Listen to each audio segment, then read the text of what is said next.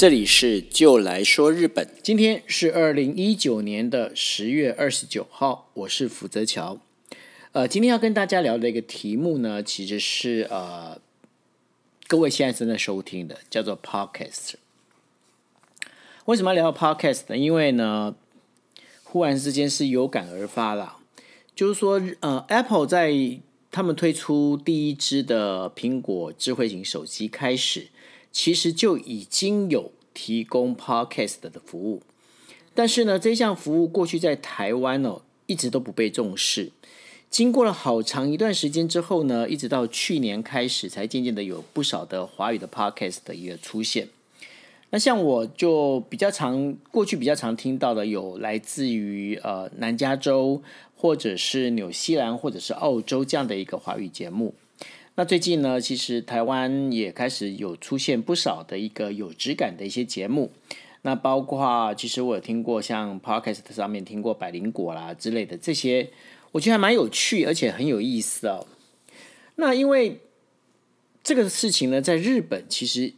不管是 Podcast 或者是呃所谓的用电脑收听的这样的一个数位广播。它其实很早很早就已经形成了一个生态圈哦。那根据一家就是科技情报公司的一个调查，日本他们听 podcast 或者是数位电台的月活跃用户呢，有超过七百万人。而且呢，还有一个更有趣的数字是，呃，日本他们有八成这七百万人当中，有八成是在家里面听 podcast。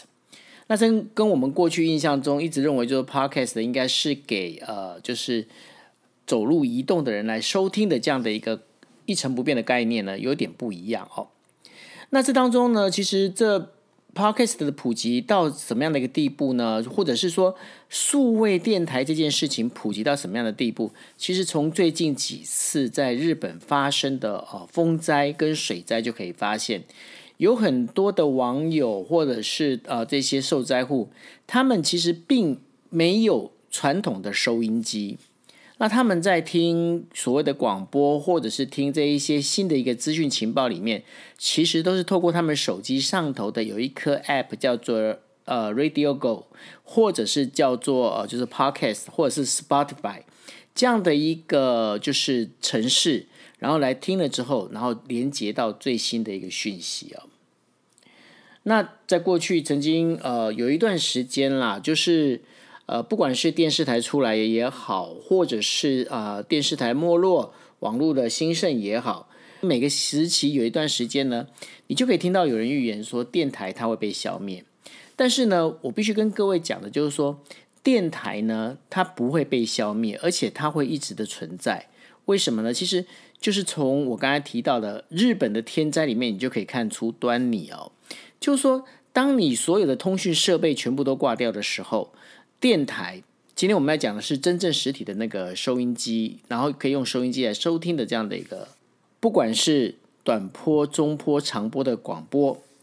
那这一些呢，其实只有透过电台才能够把讯息快速的传达给受灾户，所以只要一个国家它有远见，它不论如何，它都会扶持，而且会照顾。就是这些电台让它持续的生长，当然这当中呢，一定是会有一些筛选哦。那这个筛选会怎么样的过程就不得而知哦，因为那个每个每个国家每个国家的政策跟每个国家的一个他们在想的一些事情，但是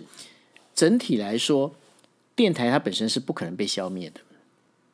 OK，那。再接着呢，就是因为现在不管是五 G 技术的一个发达，或者是智慧音箱的越来越普及，或者甚至就是说 Podcast 的这几个原因呢，让这一些电台呢重新又回到了他自己的本身的一个过去曾经拥有过的一个风光哦。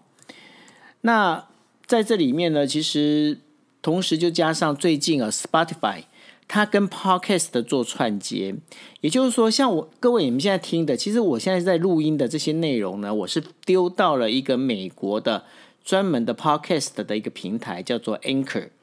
我是丢到 Anchor 上面，但是 Anchor 呢，它就串接给 Spotify，它串接给 Podcast，它串接给 Google Pad、Google 的那个 Podcast，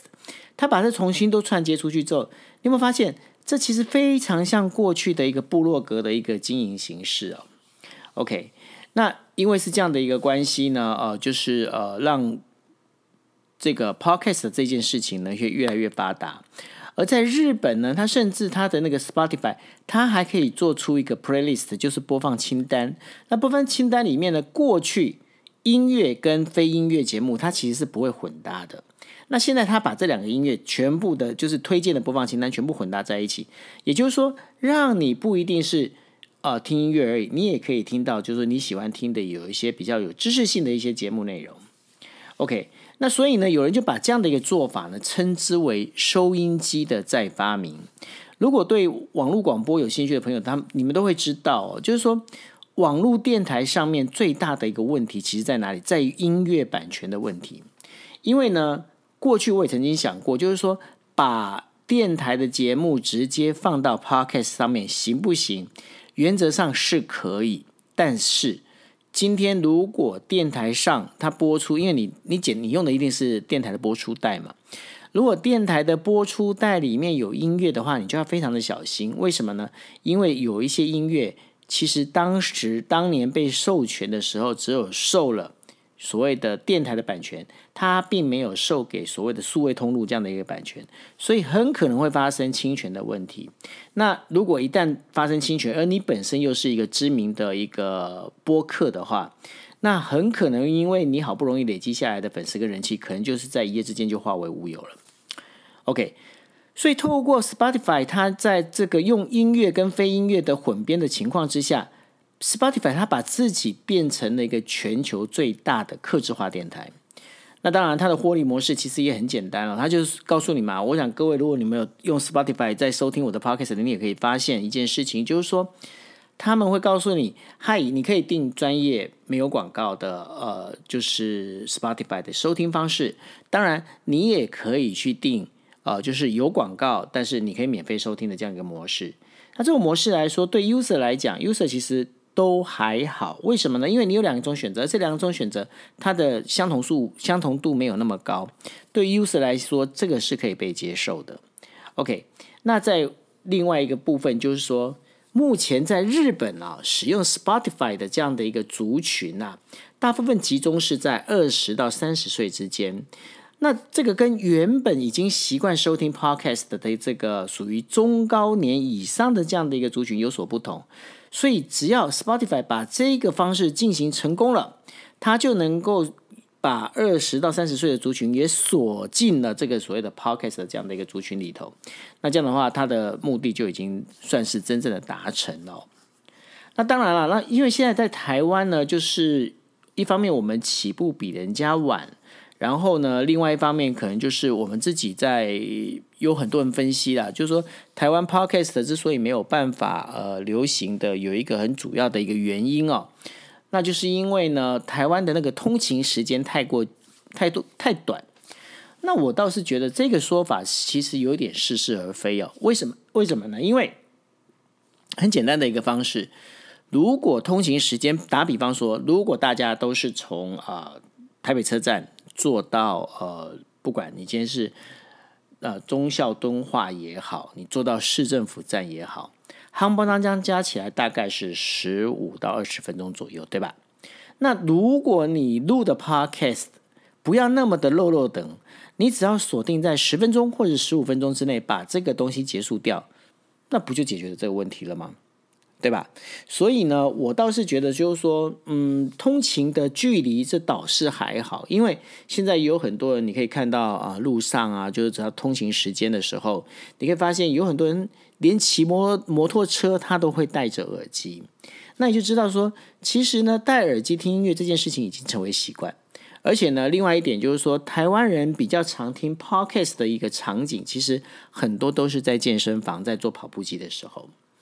那如果是因为是这样的关系的话，那我倒是觉得通勤去怪罪通勤时间太短，然后导致于就是说 podcast 的不流行，我觉得这个是有待争议啊。那在台湾里头啊，就是说二零一六年有一份调查报告，就是台湾里头有就是从调查十五到六十四岁的一个群众哦，有超过百分之三十三的群众，也就是将近五百万的人口呢，他曾经收听过 Podcast。然后呃，在二零一九年九月，号称第一个成功串接 Podcast 到台湾的一个播客平台叫商岸，它也正式上线。那我不可否认的，商岸它同时带动了一波很大一波的那个台湾的 Podcast 的一个录制风潮。不过呢，还是回到我之前提到的，就是说 Podcast 现在目前最大的状况，其实是因为没有任何的一个获利模式出现哦。那因为没有获利模式出现，造成就是说现在很多的呃，我现在听到有几个节目里头啦，他们可能用口播稿的方式，或者是用呃就是带入现场的方式来去。卖他的商品，然后用厂商来做植入，那我觉得这是一个很好的方法。为什么呢？因为大部分哦，如果说我们今天我们在听 YouTuber 的时候，我们在听 YouTube 的时候，其实呢，它只要有广告，我们都会把按就是五秒之后赶快按跳掉，对吧？但是呢，你如果是用听广播的方式的话，其实。你会比较不会有去按掉的这样的一个动作，而且如果说在掌握时间、掌握得宜的话，那我觉得这个制度的方式其实是一个很好的一个模式哦。那这样子的一个状况里面，如果还可以再加上透过冠名啦、插播广告的模式的话，那。同时有一些数位电台，它就像日本，它一些数位电台，他们还会怎么样？会针对你这个人，你是就是这个人是指就是拥有这这只手机的这个人，呃，你的一些行为模式，跟你到的地方，跟你的一个比较常做的一些事情，它可以针对性的投放广告。那这样的话，那个投放广告的精准度就会更高，打击面也就会更广。那在这一些就是这样的一个夯不啷当，这样整个把它加加减减，这样整个做起来的话，就我自己看来啦，就是 podcast 本身呢，在未来一定是有发展潜能的，而且呢，podcast 本身呢，它其实你要把它当成就是一个声音的部落格，就是一个声音的部落格，所以在录制 podcast 的这一群人里头。也可以开始去关注，就是说有哪些的东西是比较好的。比方说，刚刚我节目一直在提到的，包括说像百灵果，对，那或者是科技导读，我觉得他们的那个内容啊，其实都讲的都还算不错。那当然了，在日本有更多的很值得听的一个内容啦，像呃伊藤洋一的呃，就是他的经济分析啦，或者是日经新闻每日的一个新闻读稿啦，这些东西我觉得都可以去找过来听。那在包括就是很多英文的内容，像 CNN 也好啦，或者是 TED 也好啦，这些部分其实养成一个听声音，然后用。把你的眼睛去解放出来，把你的双手去解放出来，用耳朵来帮你去吸收一点新知新的一些尝试，其实也不是一件坏事。好，那这就是今天要跟大家分享的，就是 Podcast，不管是在台湾还是在日本，现在现状。那如果大家对于我写的纸本，大家会有兴趣的话，也欢迎各位你们打 medium.com，在上头搜寻 J O E L F U K U Z A W A。